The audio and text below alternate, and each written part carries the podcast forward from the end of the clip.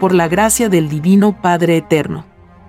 Compartimos la lectura de un divino rollo telepático. Titulado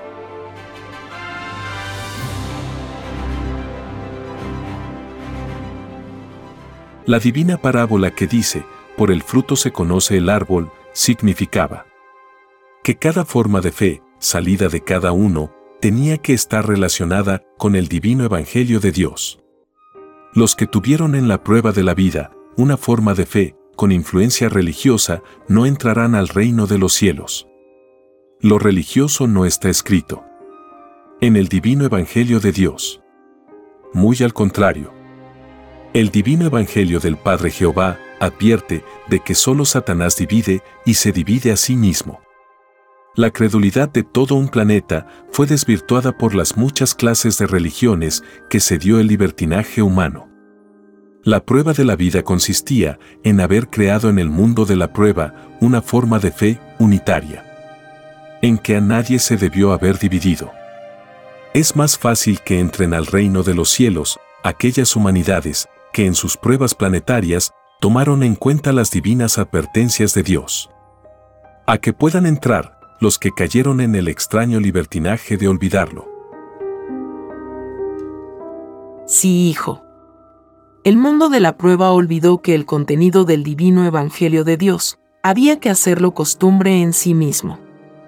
Las formas de fe y sus características, que cada cual tuvo en la prueba de la vida, son desconocidas en el reino de los cielos. Porque nadie pidió a Dios formas de fe que a todos habría de dividir en el lejano planeta de pruebas. El llamado mundo cristiano no se tomó el trabajo de verificar lo cierto y verdadero de su propia forma de fe. Este extraño olvido de comprobar lo propio fue divinamente advertido en la divina parábola que dice, ciegos guías de ciegos. Es decir, que los que se proclamaron en poseer la verdad no la poseían. Ellos cayeron en errores porque para enseñar en forma fiel y perfecta lo de Dios, los que tomaron la iniciativa de representarlo en la tierra, no debieron haber conocido el extraño y desconocido mundo de las extrañas leyes del oro. Toda extraña influencia que no pertenece al reino de los cielos, siempre confunde y pierde a los que hablan de Dios. Porque se constituyen en malos ejemplos vivientes entre sus semejantes. Y generaciones enteras que los imitan, no vuelven a entrar al reino de los cielos. Es el extraño dormir de los seres influenciados, por lo efímero que les brinda el extraño sistema de vida. La forma de fe de cada uno no debió de haber conocido ni una molécula de división. Porque el divino juicio que todos pidieron a Dios incluía lo más microscópico que la mente humana pueda imaginar. Incluía las sensaciones reencarnadas en errores, por el propio espíritu. Porque cada sensación mental que cada cual genera en la vida, instante por instante, son microscópicas transformaciones magnéticas. La generación de ideas son reencarnaciones salidas del libre albedrío humano.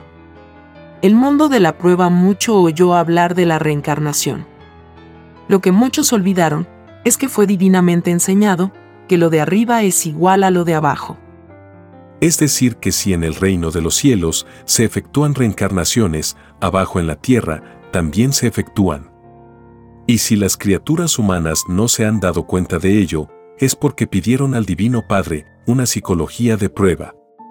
Y la prueba misma consistía en haberse dado cuenta de que cada uno efectuaba reencarnaciones. El traer hijos al mundo es una de las reencarnaciones que efectúa la criatura humana. El acto de comer es otra. Las moléculas de los alimentos sufren transformaciones en la digestión, que son para ellas nuevos destinos en sus sensaciones de moléculas. La renovación misma del cuerpo humano, desde su nacimiento hasta su partida, son microscópicas reencarnaciones entre moléculas de carne y sensaciones. Instante por instante, segundo por segundo y día tras día, el espíritu humano está a cargo de sus propias microscópicas reencarnaciones. Porque el espíritu moldea su propia perfección según la categoría de las ideas que genera. En la televisión solar o libro de la vida, el mundo de la prueba verá aumentadas en grado colosal sus propias y microscópicas reencarnaciones que todos efectuaron a medida que se desarrollaban sus propios cuerpos de carne. Nadie veía nada, solo sentían. Y la prueba de la vida consistía en estudiarse a sí mismo para haber evitado con el propio error la desdicha de otros. La imperfección que se lleva consigo impone su voluntad. Había que cuidarse de que la voluntad que a otros se imponía no tuviera ni una molécula de violación a la divina ley de Dios. Porque el descuento es por molécula. El divino proceso del propio crecimiento lo verá cada uno en la televisión solar. Escrito fue que todas las cosas serían mostradas. Esto incluye lo que no se vio, pero que se sintió. Incluye lo invisible de sí mismo y que constituyó el propio desarrollo de sí mismo en un cuerpo de carne que pidió a Dios conocer la prueba de la vida porque no la conocía. Viene a continuación un dibujo celeste Este dibujo celeste enseña que lo de un planeta ha salido de lejanos magnetismos. Ha salido de elementos que ya estaban en su desarrollo expansivo. Toda la alimentación humana posee el magnetismo de los elementos del lugar de origen de la Tierra. Tal como se enseñó en el divino Evangelio del Padre Jehová, el lugar de origen de la Tierra son los soles alfa y omega. Las moléculas de un planeta poseen, la herencia magnética de su lugar de origen. Es por esto que las moléculas de los alimentos poseen el magnetismo del lugar de su creación. La forma de fe posee también moléculas. Porque la fe individual es una forma de magnetismo. Y todo magnetismo posee moléculas. La fe grande, la que no se pone límites, está constituida por montañas de moléculas porque el infinito está compuesto también por moléculas. Los de fe, pequeña los que no se toman el trabajo de estudiar y profundizar el infinito, empequeñecen ellos mismos, sus propios puntajes de luz. Y ninguno de los que empequeñecieron su propio fruto, ninguno vuelve a entrar al reino de los cielos. Es más fácil que entre al reino de Dios uno que lo engrandeció profundizando el infinito. La forma de fe, perfecta dentro de la imperfección humana, no se encuentra dentro del llamado mundo cristiano. Porque ninguno influenciado por el oro, ninguno posee la verdadera fe. Y si los influenciados por el oro poseen fe, tal fe está dividida por la sensación de la ilusión. El mundo de la prueba, para haber conocido la verdadera fe, no debió haber conocido el extraño sistema de vida basado en las extrañas leyes del oro porque los integrantes de este mundo de pruebas conocieron extrañas psicologías que ni ellos mismos pidieron a Dios. Esto es saturarse de un extraño magnetismo que no es del reino de los cielos. La extraña ilusión salida de un extraño sistema de vida que no pertenece al reino de los cielos divide el fruto de cada acto mental que la criatura pensante genera instante por instante en la prueba de la vida. La fe que todos pidieron a Dios, incluía el todo sobre el todo. Incluía también a los alimentos. Y es más fácil que entren al reino de los cielos los que en sus formas de fe tomaron en cuenta la alimentación. A que puedan entrar los que lo olvidaron. La más microscópica sensación que cada cual vivió y sintió en su propia individualidad se le tomará en cuenta en su propio grado de fe que tuvo en la vida. Los que no tuvieron fe en su lugar de origen no verán su lugar de origen. Es más fácil que vea su lugar de origen uno que creyó en tal lugar. La negación en cualesquiera de sus formas hace que el que niega vea un universo reducido. Porque la parte que negó no la ve. Los que se ilusionaron por las cosas efímeras de la vida también verán un universo reducido. A los tales se les sumará el tiempo del tiempo que duró la influencia de la ilusión. Es la suma de segundos que se vivieron en la ilusión misma. Veo, hijo, que te llama mucho la atención la geometría del sol color naranja. Así es divino Padre Jehová. Te diré, hijo, que en remotísimas galaxias, los soles vivientes se materializan, creando infinitas geometrías que son elementos de planetas. Estos soles se encuentran en los universos vivientes del infinito universo. La llegada del nuevo mundo traerá la existencia de tales leyes vivientes. La Tierra se aproxima al fin de su vida de prueba. El mundo que no conversaba con la materia llega a su fin. Nace un mundo que es igual a los mundos paraísos. Mundos en que nadie muere. Un mundo en que la eternidad de sí mismo es cosa normal. En tal mundo nadie se detendrá en lo efímero. Porque los niños genios no tendrán tal extraño complejo. Ellos no pedirán a Dios sensaciones de pruebas, tal como las pidió el actual mundo de pruebas. Y se dirá el mundo de antes del divino juicio y el mundo después del juicio. El actual mundo de prueba será relegado a un plano secundario. La bestia será abandonada y considerada como una de las más grandes plagas que conoció el género humano. Divino Padre Jehová, ¿a qué se debe este desprecio por la bestia? Se debe, hijo, a que la bestia persiguió a los que reclamaban por un mundo mejor. Ella durante su extraño reinado, se engrandeció persiguiendo a otros. La bestia se olvidó de la divina parábola, que ella misma pidió, para la prueba de la vida, no hagas a otros, lo que a ti no te gustaría que te hiciesen. La bestia que son los más influenciados por el oro, tendrán que pagar en existencias, por todos los que mataron, torturaron o persiguieron. Los desaparecidos también. Los miembros de la bestia tendrán que calcular el número de poros de carne que contenían los cuerpos de carne de los que mataron, y de los que torturaron y de los que hizo desaparecer. Por cada poro, la bestia deberá vivir en mundos de tinieblas, en cuyas existencias vivirá y sentirá lo que en la tierra hizo vivir a otros. Porque la extraña bestia al pedir el divino juicio, por sobre todas las cosas, pidió ser juzgada sensación por sensación. O lo que es lo mismo, poro por poro. El término, por sobre todas las cosas significa que todo lo imaginable, que se vivió, es juzgado por Dios la bestia se lleva la peor parte del divino juicio de Dios. Esto ya lo sabía el mundo de la prueba, desde hace ya muchos siglos. El contenido de la divina parábola que decía, es más fácil que pase un camello por el ojo de una aguja, a que un rico entre al reino de los cielos. La bestia está constituida por los más ricos del mundo. Y mientras más rico se fue durante la prueba de la vida, más lejos se encuentra el espíritu del reino de los cielos. Todo depende del grado de influencia con que el espíritu se dejó influenciar. Es el grado de ilusión en lo efímero. Es el magnetismo de tinieblas que el espíritu se ganó a través de la codicia. En la prueba de la vida había que saber escoger y cultivar las sensaciones y las influencias. El deseo de poseer más de lo que poseían otros, es puntaje de tinieblas. En el divino juicio de Dios. Porque un codicioso o ambicioso creó su propio magnetismo de tinieblas.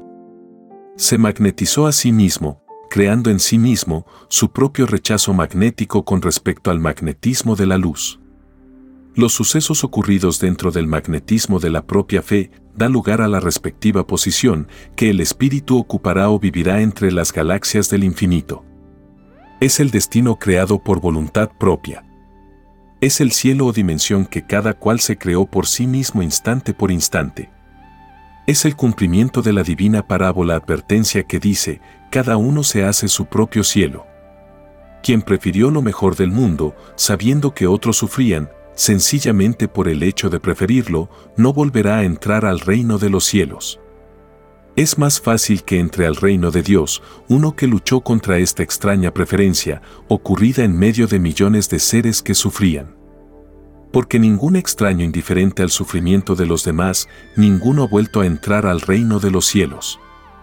La forma de fe es un magnetismo y la codicia es otro magnetismo. El magnetismo de la codicia divide o empequeñece al magnetismo de la fe. Es por esto es que se dijo, no se puede servir a dos señores. Los magnetismos en el universo viviente se constituyen en señores que desarrollan sus propios reinos de poder. La bestia al crear su propio imperio, no tomó en cuenta que éste era efímero. el no haberlo tomado en cuenta hace que la caída de la bestia sea mayor. Porque todos los espíritus humanos, sin excepción alguno, pidieron a Dios conocer el límite como sensación. El límite que no fue considerado por la bestia se quejará en contra de la bestia en el divino juicio final. Una cosa es respetar el límite como tal y otra cosa es despreciarlo al no tomarlo en cuenta. Divino Padre Jehová. ¿Por qué la bestia cayó en tal sensación? Cayó hijo porque todos los actos salidos de sus espíritus fueron sobrepasados en sus verdaderos sentimientos. El grado de magnetismo sentimental que los espíritus de la bestia pidieron a Dios no incluía al magnetismo de la codicia. Es decir, que la bestia se tomó un extraño libertinaje al no oponer resistencia mental a la codicia. Los codiciosos o ambiciosos del mundo al generar ideas codiciosas o ambiciosas, generaron un extraño magnetismo que corresponde a pasadas experiencias espirituales. Era un magnetismo mental que jamás nunca debió haber sido tocado por parte del libre albedrío de los espíritus codiciosos o ambiciosos. Al hacerlo despertaron al magnetismo de sus pasadas existencias, ocurridas en mundos de las tinieblas. La prueba de la vida para los egoístas de la bestia consistía en no recordar a través de sus sensaciones, a los magnetismos del mal, del pasado de sus existencias.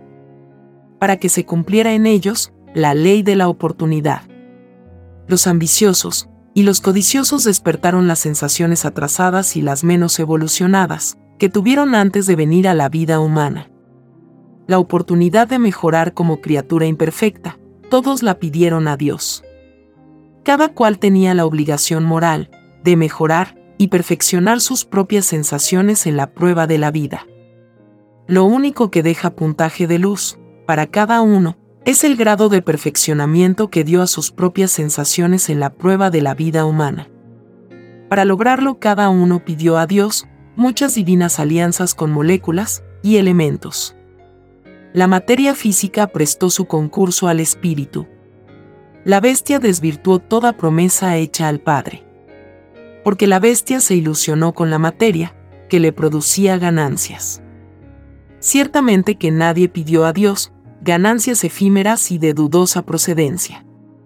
La ganancia efímera en los planetas de pruebas es producto extraño de leyes desiguales. La bestia explotó lo desigual. Si lo desigual no le hubiese dado ganancias a la bestia, la bestia habría combatido, con todas sus fuerzas, y con todos sus medios, a la desigualdad. La extraña bestia se durmió y se sobrepasó en su dormir. La bestia reconocerá su derrota en medio de sismos y de un llorar y crujir de dientes. Porque la bestia jamás consentirá en desarmarse. Jamás cesará de producir armas. Aunque la humanidad se lo pida de rodillas. Esta demoníaca soberbia de producir armas para que otros se maten, lo paga la bestia por molécula y por segundos. Y el mundo con sus generaciones que aplaudieron a la bestia, también lo pagan igual. Toda forma de fe que se complació en hacer uso de las armas de la bestia se anuló como tal. La fe verdadera y sincera es aquella que excluyó lo que no era de Dios. El llamado militarismo y la bestia no son de Dios porque el Eterno no enseña que sus hijos se maten.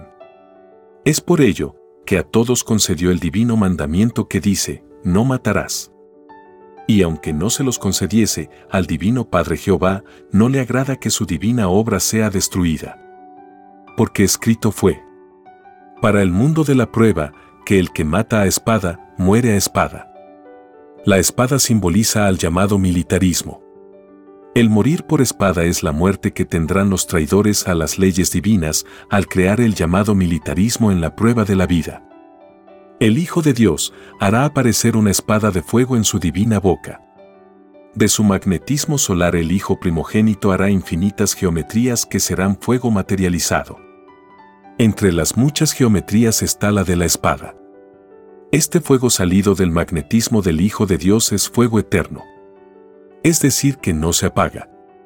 Todo demonio culpable, por tentarse en el uso de la fuerza, sentirá que este divino fuego lo penetra y que no lo abandona jamás. Es la horrorosa sensación de sentir que se arde y que el fin no llega nunca. Es el tormento de los condenados. Es más fácil que sea condenado al fuego eterno uno que se tomó el extraño libertinaje de confiar en el uso de la fuerza, a que lo sea uno que protestó contra ella. El que protestó contra algo que no era del reino de los cielos, durante la prueba de la vida, será premiado por el Hijo de Dios. Porque el que prefiere a lo del reino, el reino también a él lo prefiere. El que nunca se acordó del reino de los cielos, durante la prueba de la vida, el reino también lo olvidará durante el divino juicio final. La bestia tendrá que enfrentar el divino fuego depurador del Hijo de Dios. Porque la bestia creó las malditas armas de fuego y las bombas atómicas. El divino juicio que deberá enfrentar la extraña bestia será de fuego por fuego. Sea cual haya sido, la causa de la cual surgió, la violación y el atropello a la divina ley de Dios, tal causa encuentra su causa semejante en el divino poder solar del Hijo de Dios. El extraño mundo que surgió del extraño poder temporal del oro, será arrasado por el fuego del Hijo de Dios. Porque tal mundo no pertenece al reino de los cielos. De hecho, ningún mundo, con leyes desiguales, es del reino de los cielos. Esta ley dura hasta que los creadores de leyes desiguales de los planetas hayan desaparecido de la respectiva evolución planetaria. La bestia representa la máxima perfección de lo injusto y de lo desigual. Su desaparecimiento de la Tierra deja el camino libre para el nacimiento del nuevo reino o nuevo mundo. La caída de la bestia dará lugar al inicio de la más grande felicidad en la tierra. La caída de la bestia provoca el desaparecimiento de los que estaban poseídos por el extraño complejo al oro. No quedará ninguno en la tierra que piense como ellos pensaban. Es la derrota y la tragedia de la bestia que no tendrá herencia en este planeta. Es la derrota de Satanás, que momentáneamente había tomado la extraña forma de un extraño y desigual sistema de vida planetaria.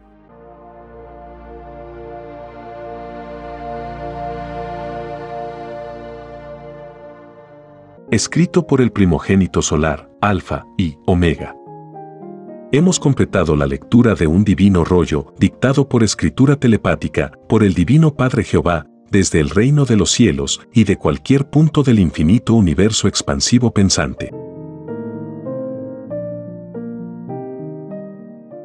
Les estamos muy agradecidos por su atención y si el Divino Creador lo permite, hasta un nuevo episodio.